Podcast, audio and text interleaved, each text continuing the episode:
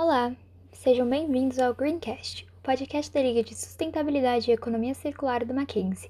Eu sou a Bianca e no episódio de hoje vamos falar sobre a influência das mudanças climáticas na tragédia em Petrópolis. Em 15 de fevereiro de 2022, Petrópolis sofreu com a maior tempestade já registrada na história da cidade.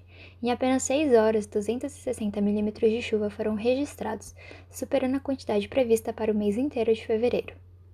A tragédia foi responsável pela morte de 233 pessoas, deixando mais de 600 desabrigadas devido a desabamentos e evacuações emergenciais.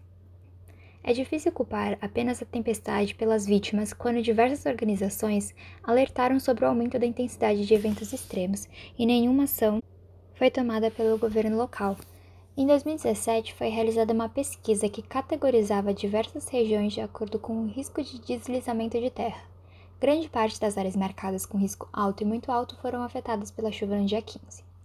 Olhando esses dados, fica claro que em cinco anos o governo não tomou iniciativas para conscientizar os moradores da área, falhando ao não promover meios para a realocação.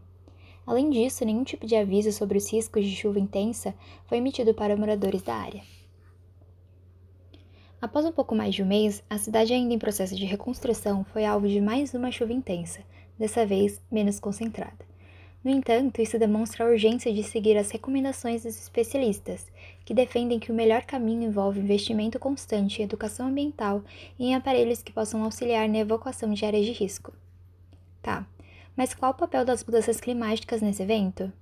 De modo geral, como o evento é muito recente, não se pode afirmar com toda certeza que as mudanças climáticas causaram a chuva fora do comum. No entanto, é claro que com o ritmo que o planeta aquece, a ocorrência de tempestades extremas aumenta de frequência.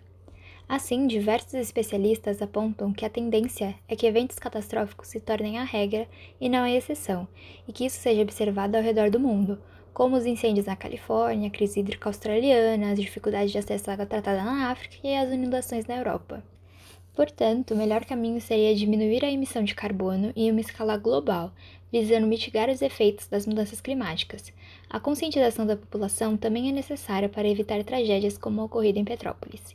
E esse foi o nosso episódio de hoje. Obrigada por ter nos escutado até aqui. Esperamos que tenham gostado. Não se esqueça de seguir a nossa liga nas redes sociais.